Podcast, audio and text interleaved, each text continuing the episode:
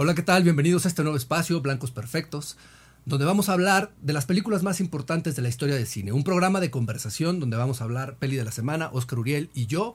Y trataremos de hacer un análisis crítico y siempre divertido y entretenido para que ustedes se sientan aquí con nosotros platicando sobre lo mejor del cine. Es una producción de SoundLab, hay que decir esto, eh, que estoy Totalmente. viendo ahorita los, eh, las identificaciones. ¿Por qué blancos perfectos, eh, Peli? Es un nombre un poco polémico, yo Sí, diría. a ver, Yo diría, a ajá. ver, no nos estamos, ya, to- sé, lo, sé lo que está pensando todo el mundo de que ah, estos güeyes se creen los white perfectos y somos white porque eso es cierto, pero no somos perfectos. El chiste de esto es otorgarle el blanco perfecto a una película. Entonces vamos a hablar de dos películas que son blancos perfectos, porque Total. son películas que consideramos que son realmente perfectas, que son Impecables, películas impecables, que si uno recurre a ellas, vamos, siempre hay alguien que odia. No hay una película que tenga el consenso general de nada. Si tú dices, oye, Citizen Kane te la recomiendo y a lo mejor dice alguien, estaba de hueva, no me interesa. Pero- Pero, el porcentaje de acierto de las películas que les vamos a recomendar yo creo que va a ser muy alto. Sí. Y si la gente recurre a ellas, pues lo que va a encontrar son películas que casi todos ustedes podrán disfrutar. Y no son, nuestra intención no es estar en la cartelera Exacto. no es estar en lo, digamos, en lo, en lo eh, cotidiano de, ay, tenemos que hablar del estreno nuevo de tal. No, estos son programas que consideramos que tienen que ser imperecederos para que ustedes puedan seleccionar al azar un episodio y decir, ah, estos güeyes normalmente hablan de algo que yo a lo mejor no conocía y que quiero ver, y le voy a picar a ver qué me dicen. Hay una cosa que, que me había estado pasando en los últimos años, cuando ya no estaba hablando de cine, que la gente me decía, es que, ¿qué, pe- qué película veo? ¿Cómo encuentro películas Mm. interesantes? Y decía, es que una película interesante para mí no tiene que ser para ti necesariamente. O sea, el punto es que tú encuentres el cine que te gusta y a partir de ahí vayas creciendo tu conocimiento con cosas que te parecen interesantes. Porque si te mando a ver una película que a mí me parece cabroncísima y a ti la vas a odiar, lo que va a pasar es que vas a querer dejar de ver cine y vas a pensar que hay un cine de hueva y un Y- cine y otra- que no. Y es con cómo conectas Y otra cosa con las importantísima es que estamos en constante cambio todo el tiempo. O sea, para mí, en los 90, mi película favorita era una de Ghost Van Sant, por ejemplo. En los principios del 2000, o, o, por ejemplo, podría ser una de las que vamos a hablar el, el día de hoy. Eh, pero se vale cambiar de opinión todo el tiempo. O sea, de hecho, eh, ahora lo que sucedió en la pandemia es que me tomé el espacio para revisitar películas que yo consideraba grandes títulos, pero me daba miedo volver a ver porque Ah, sí. tenía miedo de perder ese, esa sensación que se logró cuando la primera pasada. ¿Qué tal ¿no? que la odio? Sí. Exacto, y, lo- y es bien triste, es como Sí, cuando sí. estás enamorado, realmente no es, ya estamos intenciando, ¿va? Pero realmente no es que eh, eh, ya, eh, ya no quieras a la persona, sino lo que vas a extrañar es la sensación. Claro. Es que el- también las películas envejecen de formas muy Exacto. diferentes. Y eso tiene que ver de Y- pronto. o no. O no. Pero tiene que ver. Hay muchas cosas que vamos a analizar aquí que tiene que ver con el ritmo, con la visión del director en ese momento, las reglas del juego, ¿no? Sí. La pu- 100 años después tiene el mismo ritmo que una película de hoy de Wes Anderson. Claro. ¿Cómo estos cabrones lograron eso? Y em- empezar a entender qué hace que una película se sostenga a lo largo del tiempo es, es bien importante.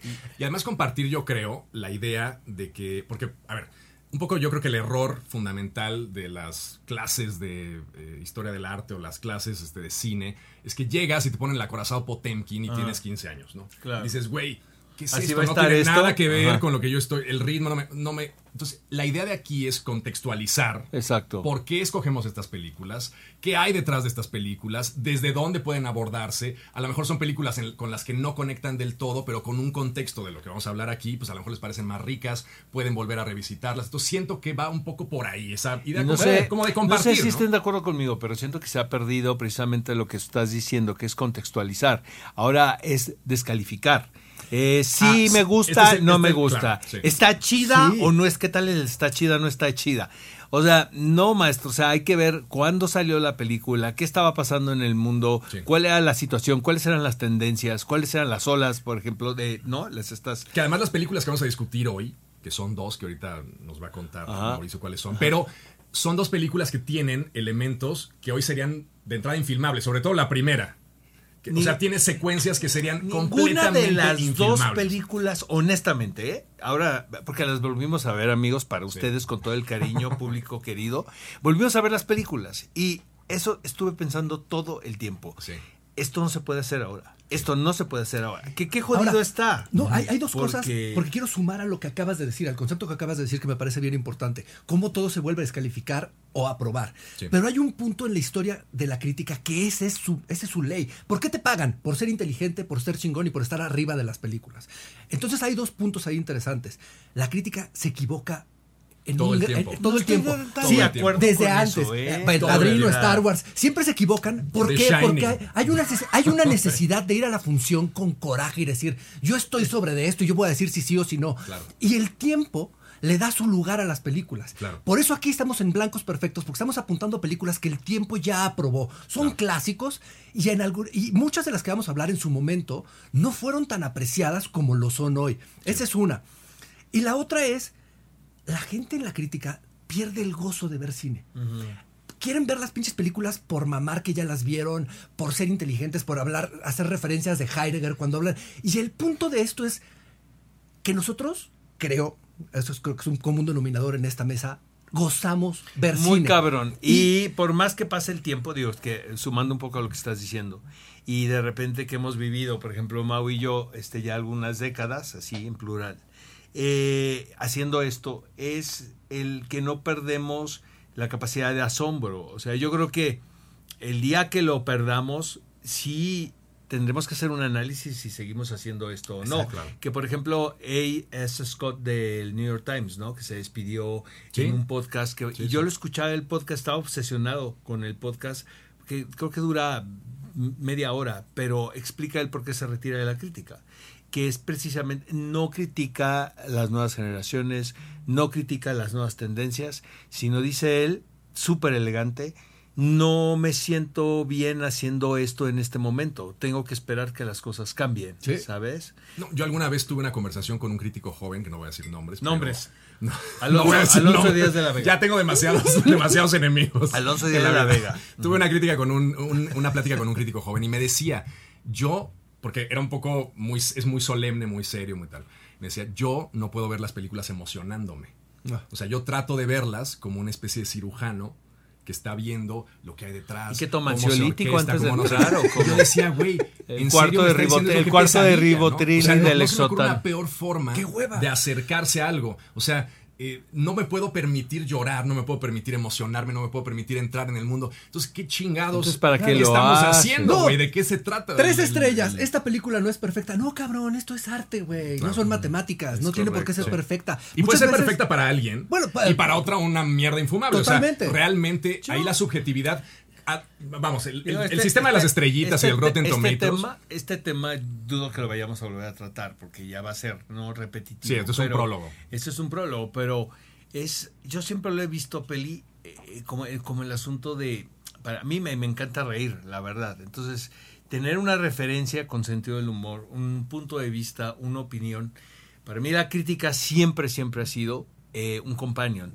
Esta cosa de yo leer a Manola Dargis y porque Sí. es muy gracioso, a Paulín Cael, es muy que, por cierto, ahorita voy a Hoy vamos, a- mencionarla. vamos a hablar de Paulín Kael, referencia, vamos a claro. hablar de Cael, Paulín Kael. que yo la idolatro, la verdad, pues yo crecí leyendo sus ensayos, honestamente, soy así de manual, pero eh, ese, ese es el, el que alguien te diga algo que tú no viste acerca Claro, de la sí. película, para bien y para mal. Sí, sí, sí. Porque, y es que, que eso también tiene razón Mauricio, ya to- uno, hay una cosa de empoderamiento, ¿no? De decir, yo tengo la última palabra y lo que yo digo es lo que es.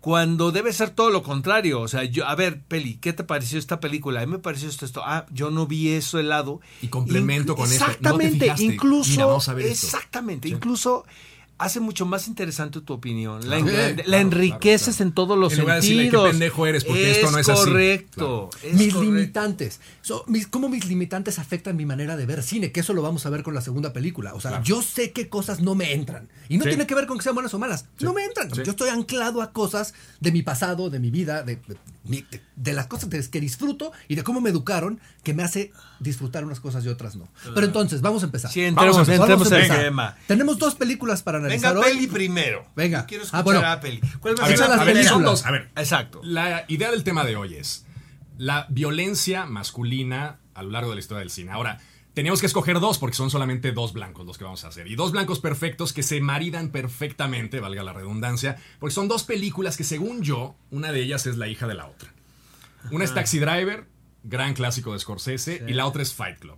Gran clásico de David Fincher que se ha convertido como en una especie de Biblia de lo que ahora se conoce como los incels o de humanos de derecha, que son este, pues, gente muy, muy polémica. Entonces, bueno, yo quisiera empezar esto, pues hablando de que son películas muy hermanadas, porque porque los códigos que Paul Schrader hace o plantea en este guion que escribió en 15 días, después de que Pauline Kael lo mandó a la chingada porque era su pareja, este, y él se deprimió. Imagínate esa pareja. Esa pareja, la más intensa la plática de la ¿no? Entre no, irte a cenar con ellos, güey. La plática más incómoda de la puta vida. o sea, Paul Schrader pedo así como. Exacto. Una historia tremendísima. Entonces, Paul Schrader tenía deudas a montones.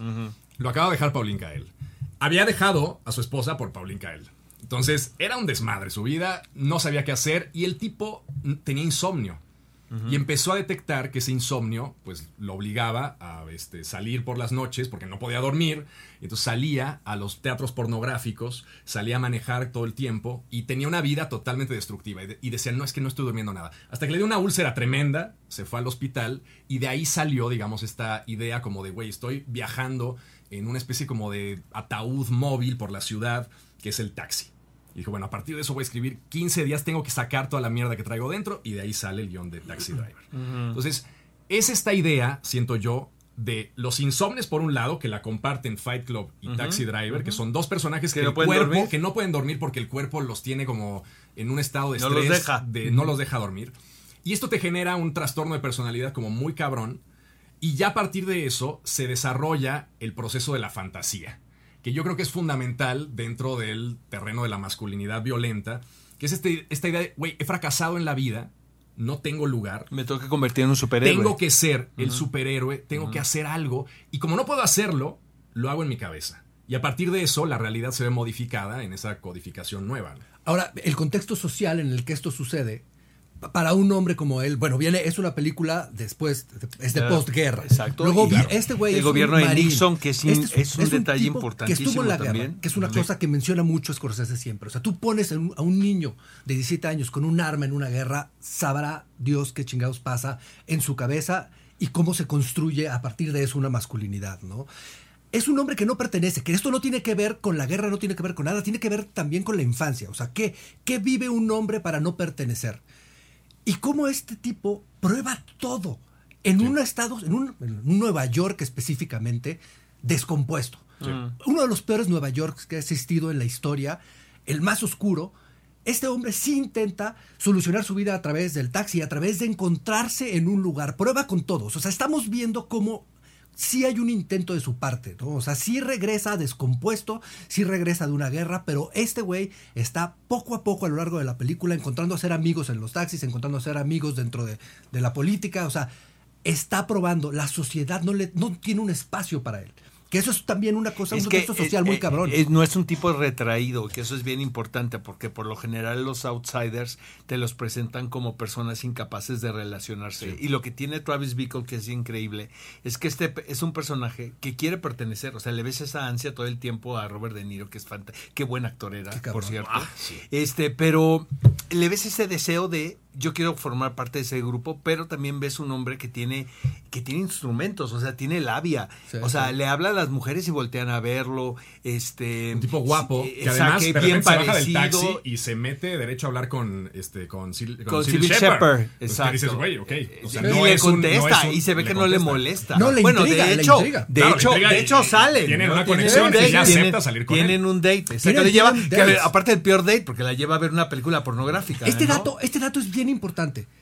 Porque el hecho de llevarla a ver una película pornográfica también tiene que ver con lo que estaba sucediendo en Nueva York en, ese momento. en, los 70. En la 42 que estaba impregnado de cines porno. Pero las, los norteamericanos en ese momento estaban tratando de empujar al cine pornográfico como, una cosa más mainstream. Entonces estamos viendo Garganta Profunda y todo este cine. O sea, no es tan brutal como podría ser llevarlo a un cine o a un cine porno hoy, porque en ese momento, y se ve, o sea, hay parejas atrás. O sea, era una. pero no llevas a nadie a ver una película porno de un primer date. Evidentemente no estamos hablando. En los 70 ni en el 2023. No estamos hablando de una persona normal, pero sí estamos, sí es importante ponerlo en un contexto, un contexto social, porque no es lo mismo tenerlo hoy que en ese momento donde sí estaban empujando la sociedad y la industria porque Siento esto que- fuera normal. Siento que, la, que- siento que la complejidad del personaje tiene que ver más allá incluso de si era una persona eh, aceptada o no aceptada socialmente, sino es mucho más complejo. No, O pero sea, trata como de ser él mismo. quiere, ¿no? sí. O sea, es un poco el inicio de la película es, a muy ver, macabro. yo o sea, vuelvo- realmente es un personaje muy eh, incluso es hasta cerebral en cierto No, es momento. cerebral, ¿Estás sí, de sí. acuerdo? Está- No es insti- instintivo, ¿sabes? el instinto lo destruye. Es- Sí, tiene una parte muy cerebral que es lo que, la, que es la que lo hace ser articulado y poderse mover en la sociedad, exacto. pero el instinto lo mata, eso es el alacrán. Es alucinante, es, es alucinante la complejidad de la película. Ahora, lo que me pasó viéndola, eh, ahora que estamos revisitando, es este asunto donde yo re- obviamente recuerdo perfectamente, es una película que he visto muchas veces, cómo no te brincaba el asunto de la del retrato de la masculinidad. A mí lo que me llamaba la atención y lo que se me hacía conmovedor era el asunto de darle la madre al sueño americano, ¿no? Al, al- Sí. al- O sea, lo veías más como una alegoría social. Exactamente. Sobre todo la- lo veía como una, una, una película con una tesis contra el sistema, el, el- American Way of Life y sobre todo el sistema gubernamental. Que ¿no? también lo es. Está- Claro, Que también claro, lo es, ¿no? claro, pero ahora eh, cargado de esta información de estos últimos años, Sí. viendo Taxi Driver, obviamente yo decía, ay caray, ¿no? Eh, y eso es bien padre el cine también, porque le das otra lectura, eh, si ves, sí, este, son los prototipos del macho en todo momento, no solamente el de Travis Bickle, por ejemplo, el personaje Los que otros. tiene, Sí. eh, lo que hace Martin Scorsese, que Sí, va a sí, espiar a la esposa. Ah, esa escena, esa a es ver, no. Deja, esa tiene dos el asuntos ahí. Tiene, va a espiar a la esposa y la esposa se está metiendo con un tipo de color. Claro. Ajá. Y le dice, Entonces, that, o y sea- le dice la N-word. Así a todo. Pero Vamos, era- como si le dice, nada "Oye, pasara". ¿ves, ¿Ves la silueta de, Exacto, que está ahí? Dice, exacto, es mi esposa. exacto. Y sabes quién, y, y ese no es mi departamento. Y luego se queda ahí callado. Y le dice, ¿y sabes quién está con ella? Y le dice, a negro. Eh, te voy diciendo que está mal por todos lados, ¿sabes? O sea, O sea, hoy- o sea, hoy- esa hoy escena mal por todos Esa lados. escena había se un- filtra a Mm, TikTok exacto. y la ven. Ahorita todo el mundo. Martin Scorsese es un viejito amable Ajá. que a todo el mundo le cae bien y Que hace se toma TikToks fotos con su hija, perro. güey. Pero era la época con de su la coca. y era ta- no, claro. Scorsese casi se nos muere, ver, casi se nos muere el- cocainómano, ¿eh? No, y el diálogo es brutal. Sí. Dice, oye, ¿sabes lo que una Magnum le hace a la cara de una mujer? Exacto. ¿Sabes lo que una Magnum le hace al... Exacto. O sea, es una salvajada. Ay. y a partir de eso, Travis Bickle va y dice, oye, ¿qué, qué, qué Ay, pistola compro? Una esa- Magnum, ¿no? Esa es la escena parte es maravillosa. Dios. Esa secuencia es maravillosa. La escena de la compra de las armas, las armas. Es bellísima. es increíble. O sea, sobre todo lo que me, lo que me interesa mucho es cómo la forma en la que Scorsese hace que te enganches, y bueno, el guion de Paul Schrader, con el personaje es a través de su necesidad por ser parte de. Él siempre está buscando. Y todos los personajes alrededor son mucho más machos y tóxicos que él. Eso es lo que está cabrón. Él llega a otro lugar. O sea, la- el arco de él es fuertísimo.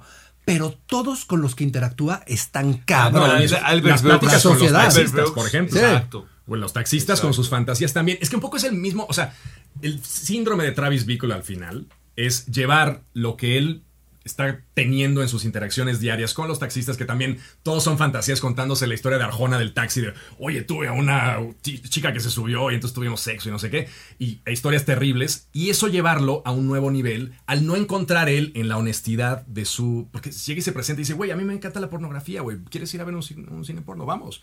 Desde la mayor ingenuidad, desde la mayor candidez, así de, güey, te voy a llevar a lo que yo soy. O sea, te, este, conozco lo que te gusta, ven a ver lo que a mí me gusta. Y claro, la tipa al principio como que entra, pero pues se saca muchísimo de onda y se va. Sí. Pero ese proceso como de honestidad que eventualmente cambia a esta idea de, bueno, si no puedo ser yo en esta sociedad, voy a hacer lo que yo considero que además puede cambiar esta sociedad, que es eh, jalarle al excusado y mandarle al diablo, y al hacerlo matando al político o, Al en este caso, matando al pimp, que Sí. representan los dos elementos más tóxicos de la pinche sociedad, que es la política, y estos elementos como de outsiders, este, asociados al sexo y asociados a la violencia de las gangs y de todo este rollo. Bueno, que esa es una parte que, que hoy todavía funciona muy bien y se podría filmar, pero, o sea, lo que, es, lo que hoy es cabrón es la edad de Jodie Foster en ese Doce. momento, 12 años. Pero esa parte creo que le da, un, le da el valor histórico a la película y le da la complejidad, porque no es una película chata de ningún momento. No, jamás. el güey al final termina siendo un héroe, que es lo que parece No, que viene yo pero- creo que ahí está, ah, se, se ha dicho mucho a través del tiempo que hay una malinterpretación, o sea, tiene que verse como una ironía. el aspecto heroico Claro. de Travis Bickle. No, porque O ¿qué sea, es no hay que por azar. no hay, que, por azar. no hay que tomárnoslo en No, no, serio, ¿sabes? exacto. Ni mucho menos glorificar. Porque- no, no, no. tú no, Mau, pero mucha gente, en su, y sobre todo en su momento, ahora no, ya tenemos unos filtros por ahí, pero en su momento era como, puta, qué chingón, está defendiendo a Iris, Claro, ¿no? claro. Del- Sí, sí. Mató al pimp que la estaba Claro. explotando. Cuando es evidente incluso que en ese mundo tan de masculinidad tóxica, hay que decirlo, eh, eh, eh, eh, Martin Scorsese estaba hablando de otra cosa que era también el- la farsa del sueño americano. Claro. Sí. No, y el tipo que La llega- o sea, infelicidad. si nos o damos sea, cuenta. Si ustedes recuerdan, es que está cabrón, podemos hablar mucho de esta peli. El fotograma que era promocional de Taxi Driver, que es de las cosas más bellas del mundo, es simplemente él caminando en la calle. Sí, en sí, sí, una sí. calle, Sí, sí. ¿no? Con esta Es- neblina es y el correcto. taxi el Pero y vapor de- aparte, de exactamente, pero es, es, es un, es un wide, eso es un abierto, y ves este personaje viendo al piso con las manos en, la, en la chaqueta, caminando viendo al piso. O sea, no había nada extraordinario en ese hombre. Porque los dos Era personajes... una persona más de la sociedad norteamericana neoyorquina que de entrada es culerísima, ¿sabes? La- Es muy difícil vivir en esa ciudad porque es una competencia constante el uno al otro. No, y además el rollo, a, ver, a mí, a mí lo que me alucina mucho de, la, de la- la heroicidad de Travis Bickle es que llega por azar. O sea, el tipo dice, hay un momento de la película, los últimos 15 minutos es el güey decidiendo que nació para matar al político. Entonces dice, bueno, ya, voy a hacerlo. Entonces va y le falla. O sea, Sí, es sí, sí. incapaz de cometer el atentado porque lo detectan, porque es torpísimo.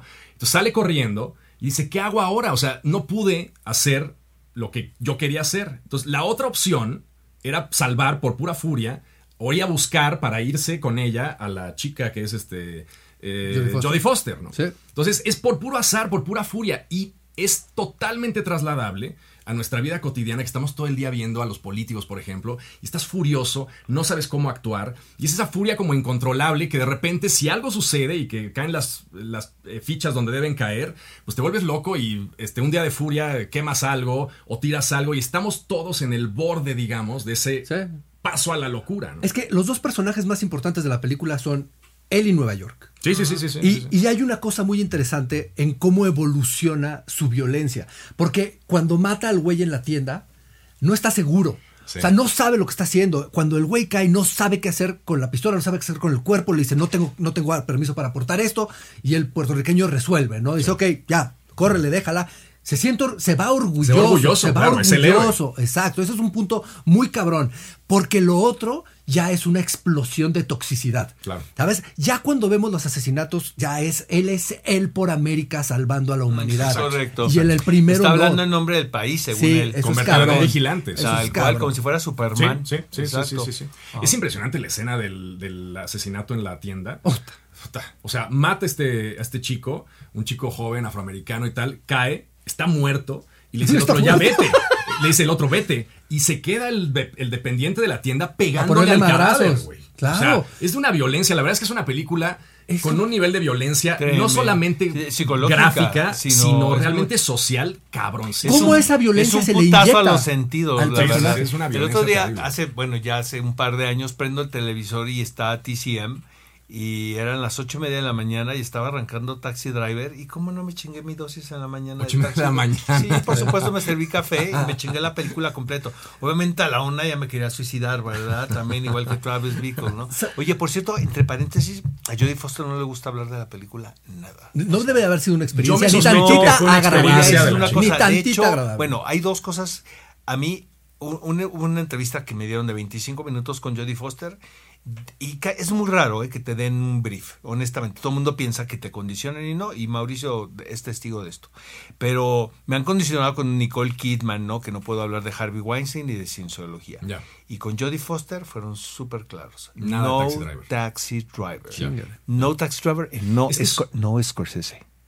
Ah, ya. Pues es que es, es la raíz. O sea, esos güeyes O sea, estaban jóvenes, güey. claro. Estaban en un punto cabrón. Metiéndose hasta el luchando. dedo. Era No, y un en una momento- época en donde no había límites. O sea, los Exacto. años 70, Claro. Hollywood de los años 70, no hay límites. Ahora, o sea, ni el venimos de la prohibición el- del es- código Hayes. Es correcto. 68 se libera. Y a partir de ahí, güey, es un nuevo mundo. Era su- podemos hacer lo que era, queramos. Liza No Minnelli era su vieja, imagínate Sí, esos sí, sí. Ahora, güey. este no es un mames. punto muy cabrón para Scorsese porque viene de hacer mamadas, o sea, de cosas que no habían funcionado del todo bien. No, hacer Viene- mamadas. viene su- no, bueno, a pesar bueno, de que nos guste Mean Streets, tampoco No, fue tampoco que- es- pero espera. Si vemos, O sea, vamos a ser honestos, punto- si vemos Minstrels ahorita nos parece muy Sí, ingenuo. sí, sí, y nos parece como ejercicio estudiantil. El punto sí, de ¿estás esto es que es ese. O sea, es un güey que estaba luchando por hacer cine. Y esta es la primera oportunidad donde tiene un presupuesto más alto, donde él mismo cuenta que estuvo a punto de renunciar a la película a las dos semanas, porque si así esta madre no se filma bien, como debe de ser, la voy Ya a no dejar. voy a hacer nada. Entonces, se ve que el güey iba por todas. Y cuando un director va por todas y llegó al punto donde está hoy, sabes que pasó por encima de la ética y de la Claro, moral de claro, toda la gente que estuvo en ¿Sabes ese por qué set. se hizo la película? Por Julia Phillips, por la La productora. productora, claro. Ah, sí. Exacto. Ella fue la que ¿La lo que empujó? defendió, la que defendió en todo momento. sea, pero ella lo ese- escogió a él. Eh, eh, no, era fue la apertura esta que ella tiene mucho que ver, forma parte de, de esta apertura que hay de los autores al cine de Hollywood. Claro, es que el cine ¿sabes? de autor, 70s, güey. Pero exactamente, que sea, era, que era Brian De Palma. ¿no? que hicieron películas experimentales y que a partir de su trabajo experimental le dieron una producción de estudio. ya. Ahora, ¿cuánto debió haber costado Taxi Driver? Tampoco era. Ah, es Nada, una- pero era, una, millones, era un arriesgue, güey. O sea, cualquier No, película, cabrón. cualquier película este, de ese Cabrón. nivel no era una película de dos pesos tampoco. Cabrón. Tenías además un cast increíble. Harvey Keitel como el pimp es uno de los mejores papeles de Harvey Keitel y son cinco sabes que minutos. era, siempre Me- ha sido conflictivo Harvey Keitel. Desde, chiqui- chiquito. Pedero desde salvaje. chiquito. Y cuando no lo conocía nadie, dice Scorsese que era, bueno, ahora que viene Scorsese, que tuve que hacer la entrevista, me volvió a mamar todos los libros, ya sabes. Dice que era su amigo y que le decía, Harvey, o sea, ¿por qué haces esas mamadas si eres mi amigo? O sea, yo te estoy confiando. Se cortaba el pelo a mitad del rodaje, güey, de ese tipo de cosas. y llegaba con otro corte y le decía a Scorsese, oye, ¿qué pedo con tu look? No, pues es que ya te- estaba hasta la madre de la greña larga. Le dijo, maestro, estás en secuencia, cabrón. Y que le tienen que pagar peluca, cabrón. Cabrón. Y Ahora, siendo- debe ser muy difícil, digamos, en, en términos actorales, un poco volviendo a lo de Jodie, volver a esos papeles, porque tiene, o sea, si tú piensas en Jodie Foster, tiene dos. Así que digas, oye, el cabronamente silencio. Qué cabrón eres para reducir la carrera de Jodie No, Foster, bueno, es que es cierto, o sea, a nivel Pero pop, tiene varias pop, cosas. no, Taxi yo sé un Driver, montón de yo cosas. pero Taxi tiene- Driver. Acusados, ok. Acu- no, el silencio de los Es que yo decía el silencio. No, las son tres. Acusados es muy buena, pero, o sea, icónicos así que digas, oye, trascendiste. O sea, en 100 años a lo mejor alguien te recuerda. ¿Por qué papeles? Por supuesto que contacto. Es mejor película. es mejor película el silencio. ¿eh? Oye, por supuesto Por que contacto. contacto. Por supuesto que contacto. Estás- Nel, ya sé cuál. Nel. Ajá. No, bueno, pero volver a eso y decir, ok, yo, yo pienso que ella, a ver, es un gran papel. O sea, la dirección Sí. de actores ahí, Scorsese es un gran director de Sí, actores. cañón. Lo que logra con una chica de 12 años, a mí me sorprende un ca- Y si muchísimo. te fijas, no hay un beauty shot a Jodie Foster Jamás, nunca. jamás. Mira, hay un- hay un- Es súper sórdida la forma en la que la filma. Es que yo Y además poniendo- sale en los últimos 20 minutos. Exacto, como la Parecía el personaje ¿te acuerdas que protagónico y se al son... taxi ella, Sí, ¿no? sí, sí. Que esa la conoce. Si, si no pones mucha atención, no la ves bien. Sí, sí. porque todo el tiempo ella se está moviendo porque se está escondiendo del pimp que Claro. viene o de un cliente. No, el cliente que le avienta el billete. Me fascina Ay, cómo conservas la imagen de eso a través de la película con el billete. Exacto. Sí. O sea, la habilidad de Scorsese de que es de decirte, 20 oye, dólares. Eso cuesta. anónimo que no Eso conoces. cuesta. Claro. Eso cuesta la vida de esa, de esa persona. Por o sea, supuesto. la dignidad del personaje Pero lo tienes 20 pero es dólares. Lo menos evidente. O sea, Scorsese es tan cabrón que te mete un personaje que nunca has visto, porque nadie había visto a Jodie Foster en la vida, una prostituta que dices, oye, sexo servidora, no, no, este es el término correcto. Entonces, metes a una chica que no has visto en tu vida en un taxi porque hay 20 personajes periféricos que pues, te dan igual, y te conserva ese personaje hasta los últimos 20 Sí. minutos de la película con un billete. Y estás todo el tiempo y dices, ah, claro, me acuerdo, porque es una escena tremendamente violenta. En que ni ves a Harvey Keitel, nada más le ves los brazos que lo saca y tal, ¿no? Fíjate que es muy, Eso es un es gran muy interesante porque es una. Yo creo que es de las películas más académicas de, de Martin posible, Scorsese. es posible que porque sea, está empezando y está descubriendo su narrativa de forma estilística. ¿no? Su escritura cinematográfica no es la misma que vemos en las No. películas de hoy. El movimiento es muy poco. el- es el score más convencional que tiene Sí. en la historia de su, de Como su era el cine. tipo de Hitchcock, ¿no? Sí, claro, sí, sí, sí, compositor, sí, sí. Que creo que Super Se murió. eh, A mí me encanta ese Se score. muere Sí, este güey eh, cuando lo exactamente, termina. fue su último no trabajo y que también llegó y le pichó este y Herman se apellida Herman, sí. y le pichó la idea del taxi driver y dijo, ay niño latoso cómo estás chingando le decía y entonces que casi le aceptó el trabajo de lo que jodió Sí. No, es- a mí me, me gusta mucho buscarlo a eso. Los o sea, Ángeles, ajá. creo que es bien interesante cuando uno descubre las carreras de los directores. es la evolución y cómo se descubren, ¿no? Que es como el documental de LCD Sound System, Shut Up and Play Sí, the Hits, sí, sí, ¿no? o sea, cómo este güey se da cuenta cuál es su fuerza eh, narrativa. Y aquí hay dos o tres momentos donde tiene los movimientos que van a ser lo más importante de su narrativa. Aquí es estático, es muy, muy convencional, su música es muy convencional y la película funciona cabrón. Hasta Y la es última secuencia, que yo creo que es un poco la más Scorsese. Donde deja ir la Donde cámara. se deja ir Sí, y dice, sí. güey, a ver, vamos a hacer, vamos a cerrar con un pinche bang cabrón. Sí. Pues vamos a hacer esta secuencia de lo va siguiendo a través de este lugar totalmente claustrofóbico que es el edificio, una la escena de la mano sordidez que yo me acuerdo de chico con el VHS así poniéndole pausa cómo estalla la mano. Este es una cosa verdaderamente desaforada, ¿no? Estás muy enfermo, Peli. No, no, no, es que yo decía, güey, ¿cómo hicieron eso? Le, le dispara y tiene aquí. Dije, ¿Cómo demonios hacen eso? Entonces, es una escena tremendamente Scorsese y yo Sí. creo que es la primera escena grande de Scorsese como un director eh, de lo que sería después, ¿no? Ya después Sí, vendría sí. Raging Bull y todas estas películas ya mucho más movidas, mucho más Es es como dice Mauricio, ya pero- un poquito más estilizadas. Es como- más estilizadas. Qué importante- Más él, más él, Más, él. Para mí, un- una de las visual. conclusiones que tengo sobre esto es, lo más importante en la historia del cine es la honestidad con las películas. O sea, cuando la gente vende su ideología y, se, y cede a todo, las películas un poco se diluyen y se pierden Sí, en claro. el tiempo. Y él habla mucho de que cuando hizo esta película, él estaba apostando su alma porque esta película fuera lo que tenía que ser. Y juraba que nadie la iba a ver. Y juraba que New York, New York, la iba a ver todo mundo. Porque era una película que todo el mundo creía en ella, todo el mundo Exacto, opinaba, todo el mundo exacto, tenía una voz. Qué cabrón. Y Que qué nadie cabrón, recuerda. Nadie Pero es vio la, esa historia, es la historia del arte. Sí, sí, sí, sí, bienvenidos, sí, sí. bienvenidos sean todos, ¿no?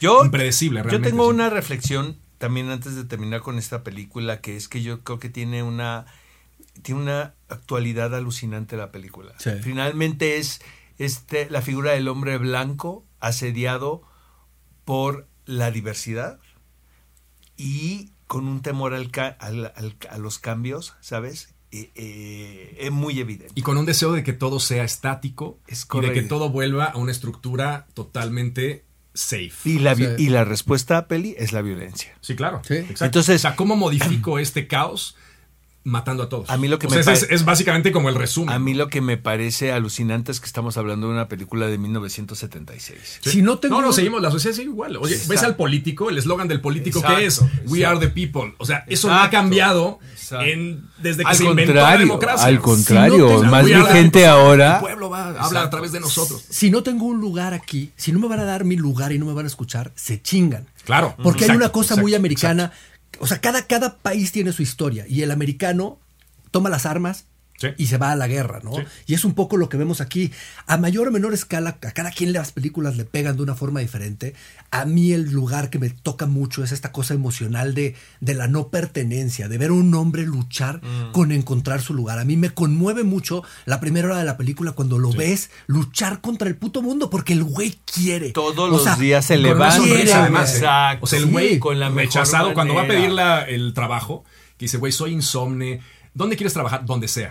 Voy al barro más jodido. ¿Me quieres poner en Harlem? Voy a Harlem. No. O sea, donde sea. Y oye, y le hace un chiste y el otro no se ríe. Y le dice, perdón, señor, con una sonrisa. O sea, el güey está tratando por todos los medios, después de haber visto atrocidades de la chingada en Vietnam, de volver y decir, ok, quiero volver a ser parte funcional de esta sociedad de la que yo salí hace un par de años, que me mandó a partirme la madre y me siento yo hasta cierto punto heroico y quiero volver a retribuir ese, ese, volver a estar, a formar parte de Es esto. muy astuto que ese background se construye de forma muy sutil. Sí, no- Porque nunca ese te lo dice, pone en la cara. soy marín, ¿no? Sí. Fui marín. Sí. Y luego cuando hace las lagartijas está Sí. la espalda.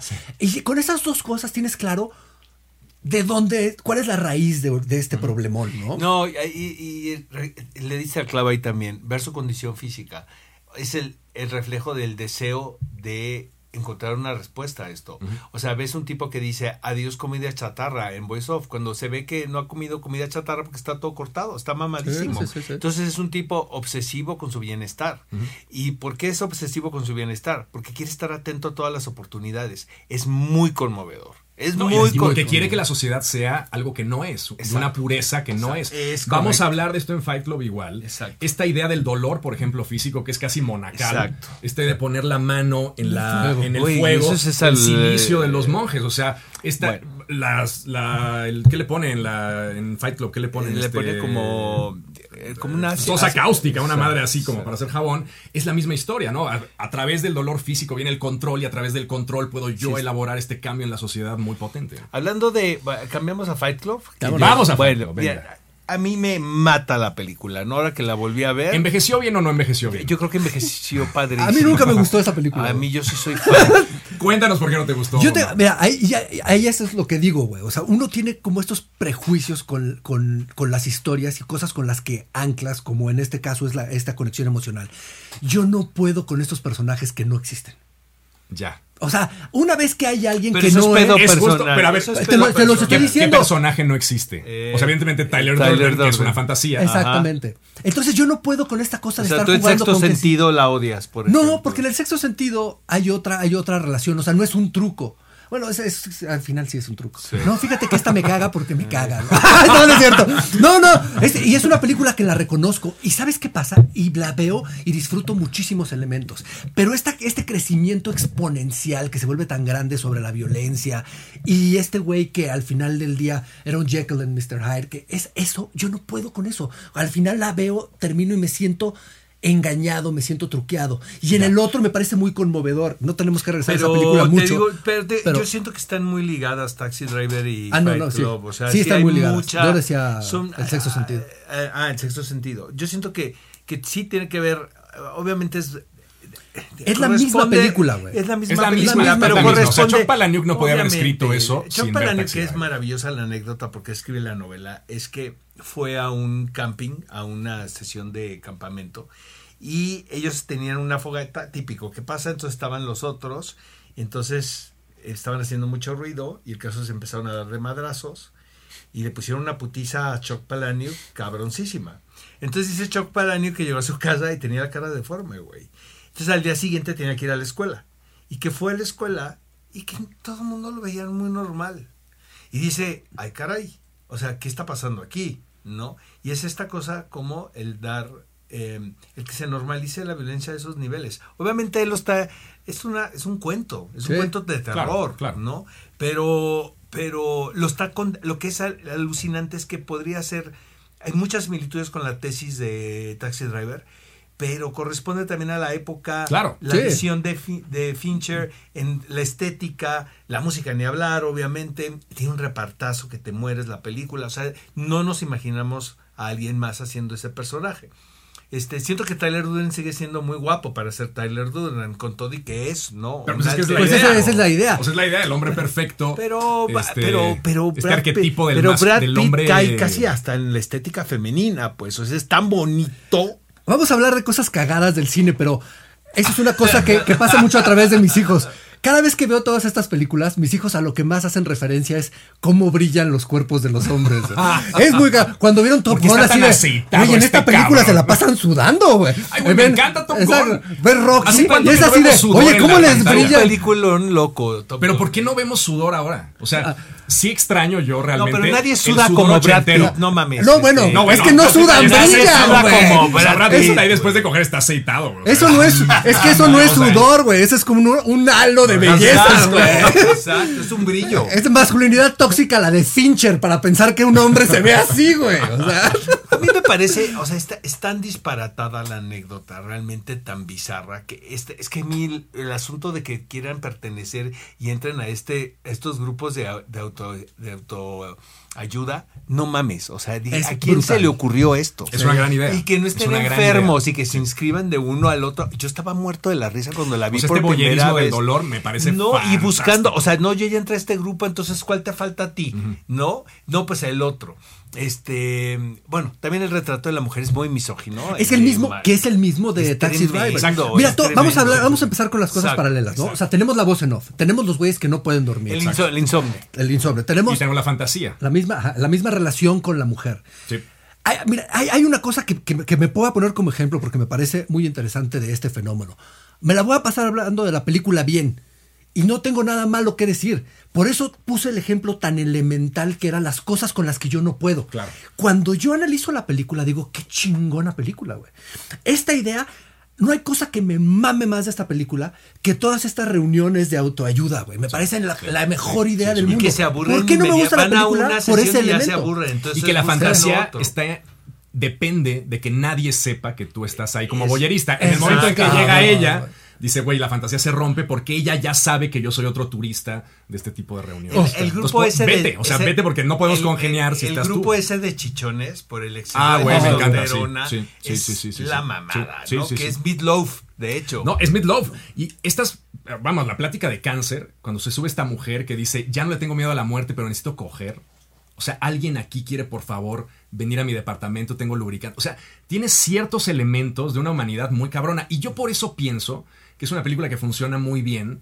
Este, a pesar de que podemos verla de muchos, Sí, sí, eh, sí, desde sí, muchos lados, funciona muy bien con este rollo derechista actual de los incels y de esta gente como muy derecha, porque sí tiene conceptos que, con los que podemos identificarnos. O sea, todos estamos diciendo, güey, pinches bancos, este, pinches créditos, Seguros médicos. es- seguros médicos son una mierda. ¿Por qué estoy gastando tanto en ropa? Esto no me define. O sea, dentro de toda su irrealidad y dentro de todo lo tóxico que puede ser, esa toxicidad está anclada en conceptos que son muy afines a la gran cantidad de seres humanos, sobre todo hombres, ¿no?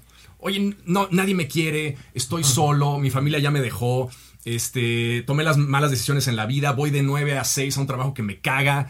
Este, entonces, todo eso va abonando y claro, el salto de locura a algo ya terrorista que normalmente no se da, se da a partir de cosas con las que todo mundo se identifica, ¿no? Cosa que me parece muy interesante. Y yo creo que una de las cosas que no vieron venir es cómo esta multiplicación de, de- la información se iba a dar a través del, del futuro de la tecnología.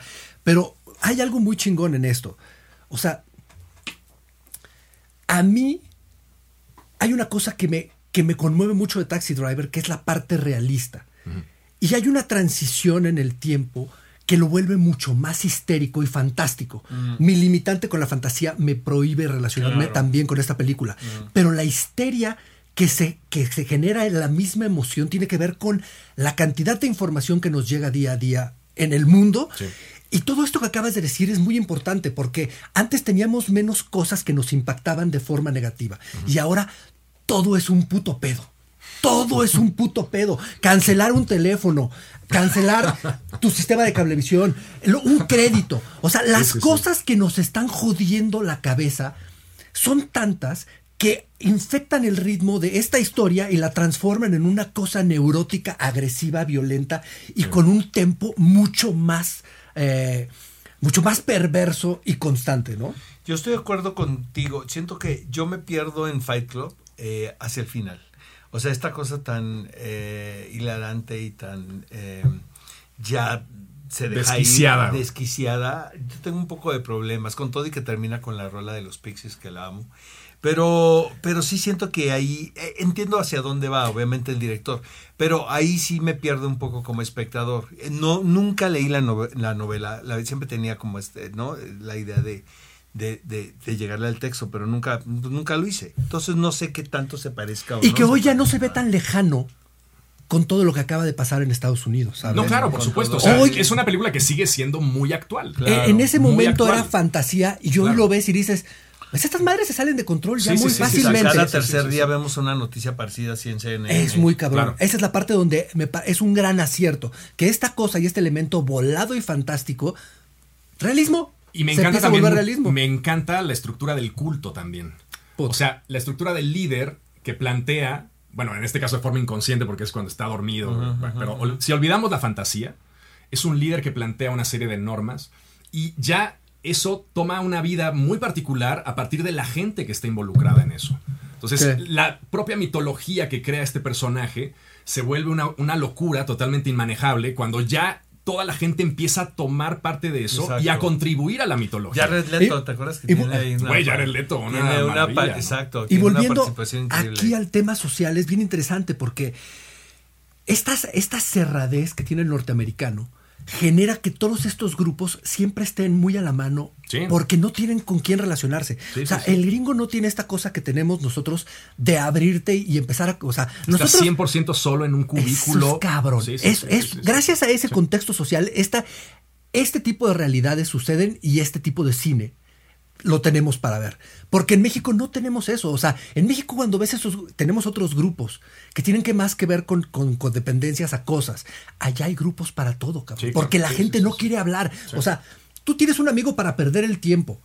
Tú no tienes un amigo para abrirte, porque es así como yo no le voy a decir a este güey qué me está pasando, porque me va a empezar a ver de forma diferente. Este güey y yo quedamos de vernos a las 4 y a las 4 y media terminamos. No. ¿qué Sí, tal que las Porque citas en hay- Estados Unidos son 4.22?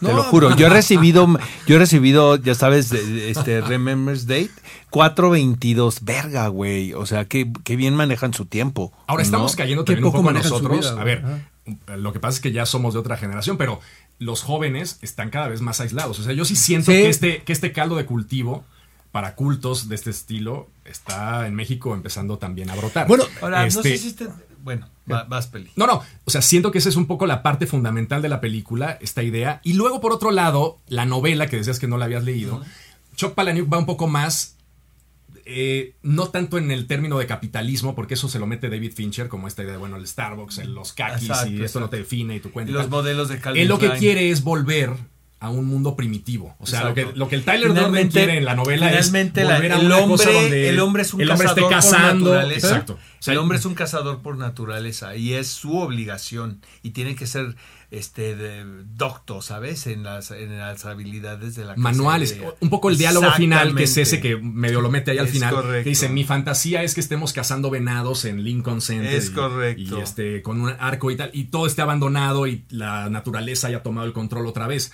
Que es un poco la fantasía de no tener crédito, no tener deudas y tal.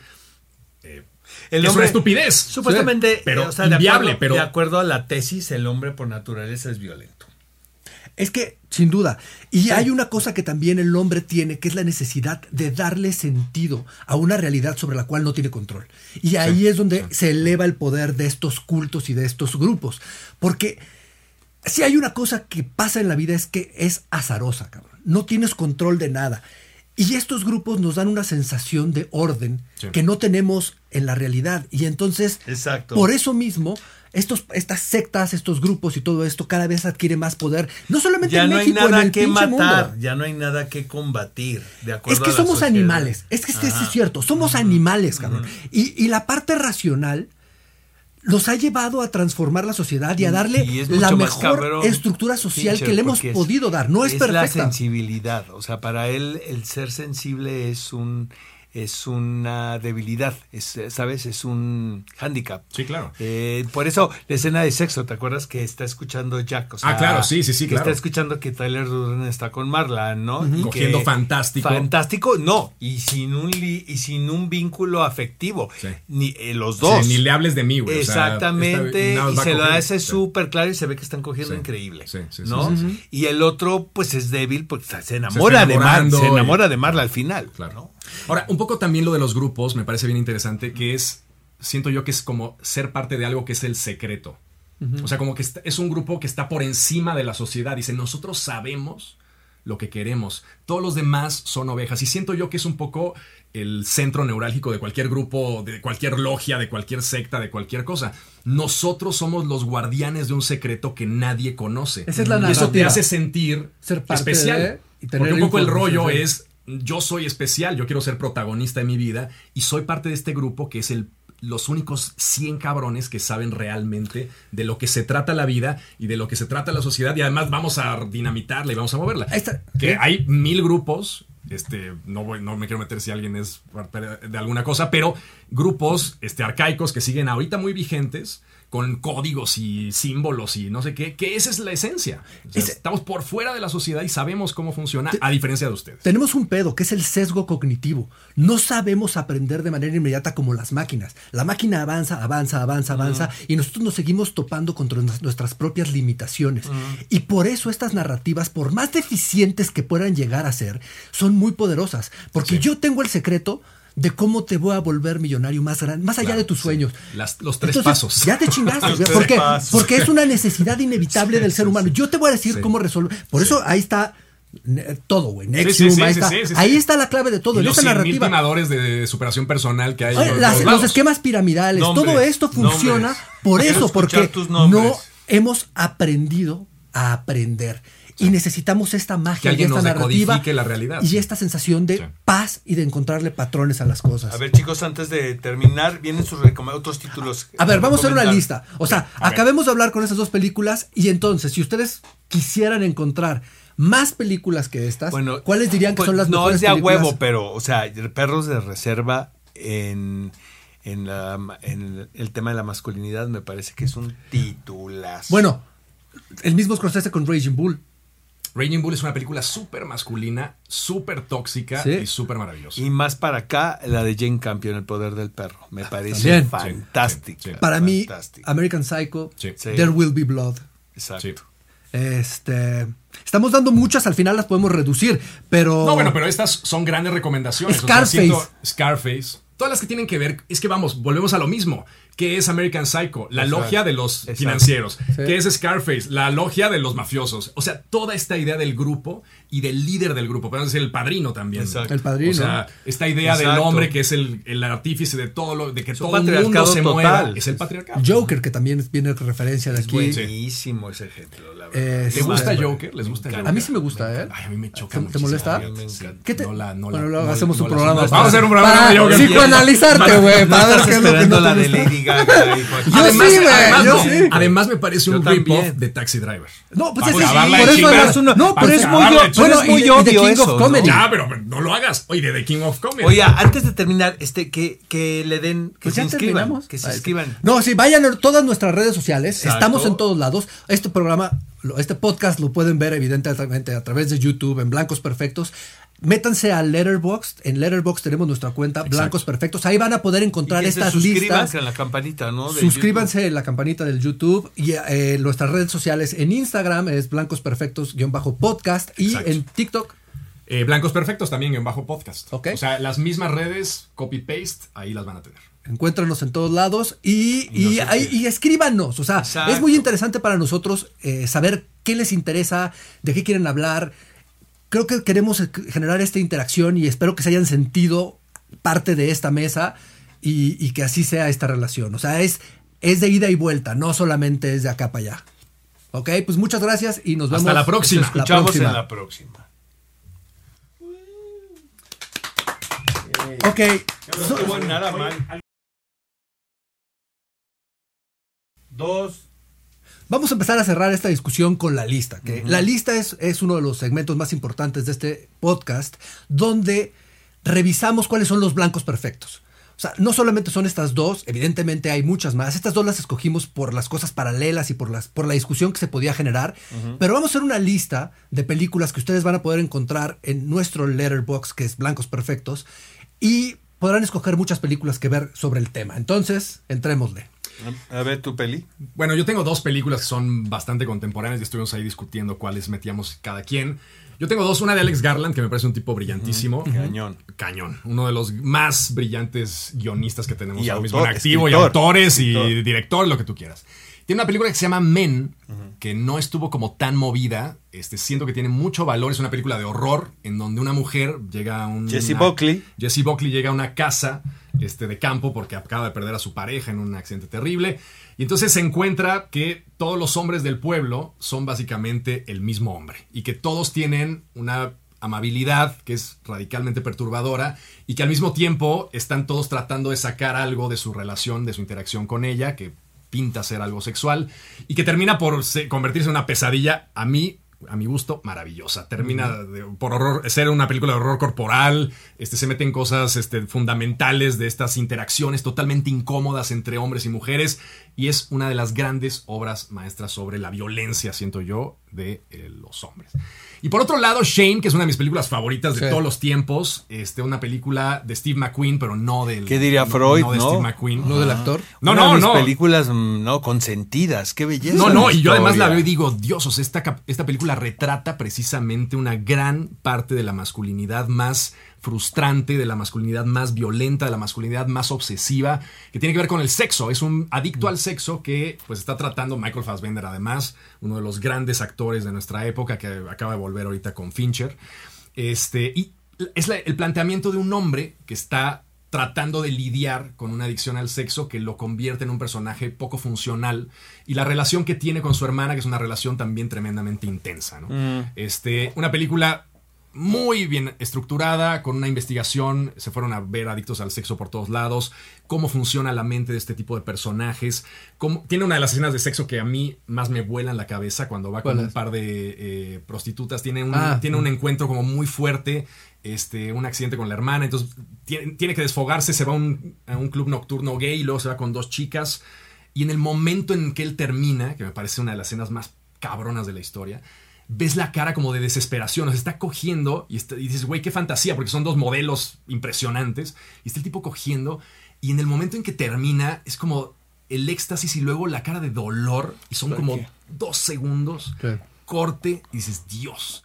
Espero Ah. todos tengan un muy buen día si nos están escuchando por la mañana. Vean, por favor, esa película, es de las mejores películas de Buen película loco. Yo tengo dos. eh, Power, the Power of the Dog, El Poder del Perro, que es una película mm, de producción más o menos reciente. Es dirigida por Jane Campion. eh, me parece que es su, para mí, es su obra mayor, es su, su, su mejor película. Y paradójicamente, ah, es un western. Es un western dirigido por una mujer. Y, y sí, aquí sí hay un asunto, porque el entendimiento de la psique de estos personajes, de estos hombres protagonistas de esta historia, porque aunque está Kirsten Dunst haciendo un papel muy importante, realmente los protagonistas son los hombres, que es Jesse Plimons, es Benedict Cumberbatch y está el, el niño este, ¿no? El, el- el que es como el objeto del deseo, deseo, de, el efebo. de- exacto, de Benedict Cumberbatch. No es la primera vez que vemos este tipo de historias. Está Reflections on, a Golden Eye, la- una de John Huston, Sí. y luego está también, bueno, de hecho hasta Muerte en Venecia, o sea, esta cosa de la obsesión que tiene un hombre por el, el físico de un jovencito, Sí. ¿no? Y que pues habla también de la fragilidad de su masculinidad, ¿no? Este, me encanta la película, la verdad, El poder del perro. Y otra, Perros de Reserva, que también siento que es una película que no sé si se puede hacer hoy en día. Eh, yo disfruto muchísimo eh, los diálogos. Sí. no, yo, Ese inicio, ¿no? Yo sí sé, el, el- el que están hablando de Madonna y del- de la canción de Madonna, que es Like a Virgin, ¿no? Like a Virgin, sí. Este, eh, una bola de hombres de todo, de, de- de todo tipo de origen, ¿no? Este, ves con sus trajes. ¿Quién se le ocurre esa mamada? Pero funciona tan bien y es tan divertido, la verdad. Este, bueno, Quentin Tarantino podría también tener unos retratos bien interesantes del hombre. O sea, Once Upon a Time in Hollywood, por ejemplo, ¿no? Pero en fin, nos podemos quedar aquí clavados. Son dos ejemplos que yo pues, sumo a la lista. ¿no? Está chingón ver cómo cada, cada quien puede psicoanalizarlo por sus dos películas que está soltando. Sí, aquí. claro, sí, Porque sí, las sí, otras no. no. sabes. Pero yo me voy a enfocar a otro tipo de, de- de- de- de machismo, de violencia y de toxicidad, pero eh, voy sobre el éxito y la ambición desmedida del hombre con There Will Be Blood de Paul Thomas Anderson, una de mis películas favoritas, y, y un hombre en la lucha por conseguirlo todo, sacrificando todo lo que pueda pasar a su alrededor, creyendo en lo que tenga que creer, eh, la relación con el hijo, la relación con el dinero. Es una película sobre el poder, sobre, sobre, sobre América al final del día. Es una vez más, es una película sobre esta ambición desmedida.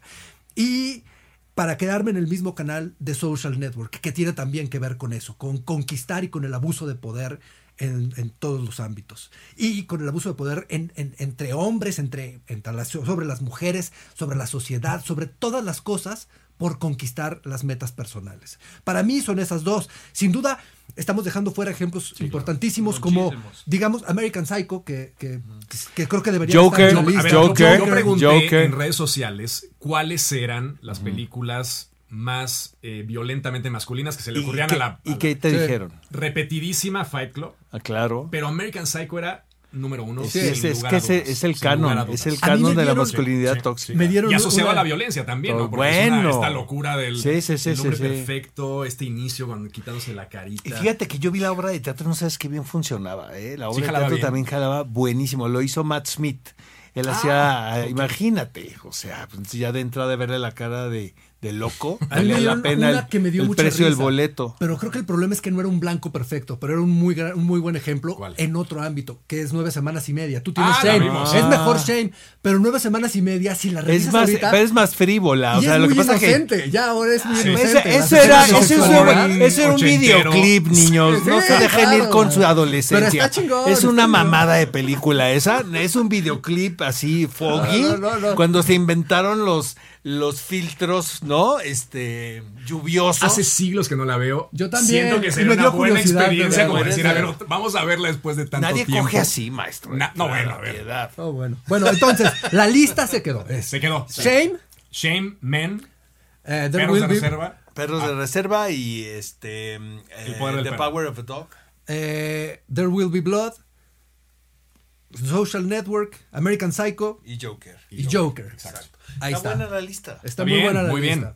Y con esto cerramos Sí, sí, este sí. primer Suscríbanse episodio. Píquenle a la, redes. a Exacto. la esa Las redes sociales son las mismas en todos lados. En Sí. YouTube, Blancos Perfectos Podcast. En Letterboxd, Blancos Perfectos Podcast. En Y también en Instagram. TikTok. Y TikTok, Blancos Perfectos Podcast. Ahí, y es, es para de ida y venida. Queremos saber qué quieren escuchar, de qué quieren hablar. Queremos estar en conversación con ustedes. Así es que escríbanos y opinen. Y empezamos además con películas muy de gancho, pero vamos a ir hablando de cosas a lo mejor un poco menos conocidas. Y para más que especializadas más y temas como más segmentados. Entonces, esto es como para agarrarlos. Y si los agarramos con este episodio, vamos a seguir adelante con muchas cosas más. Nos escuchamos en Venga. la próxima. Venga, hasta la próxima. Hasta la próxima. Gracias.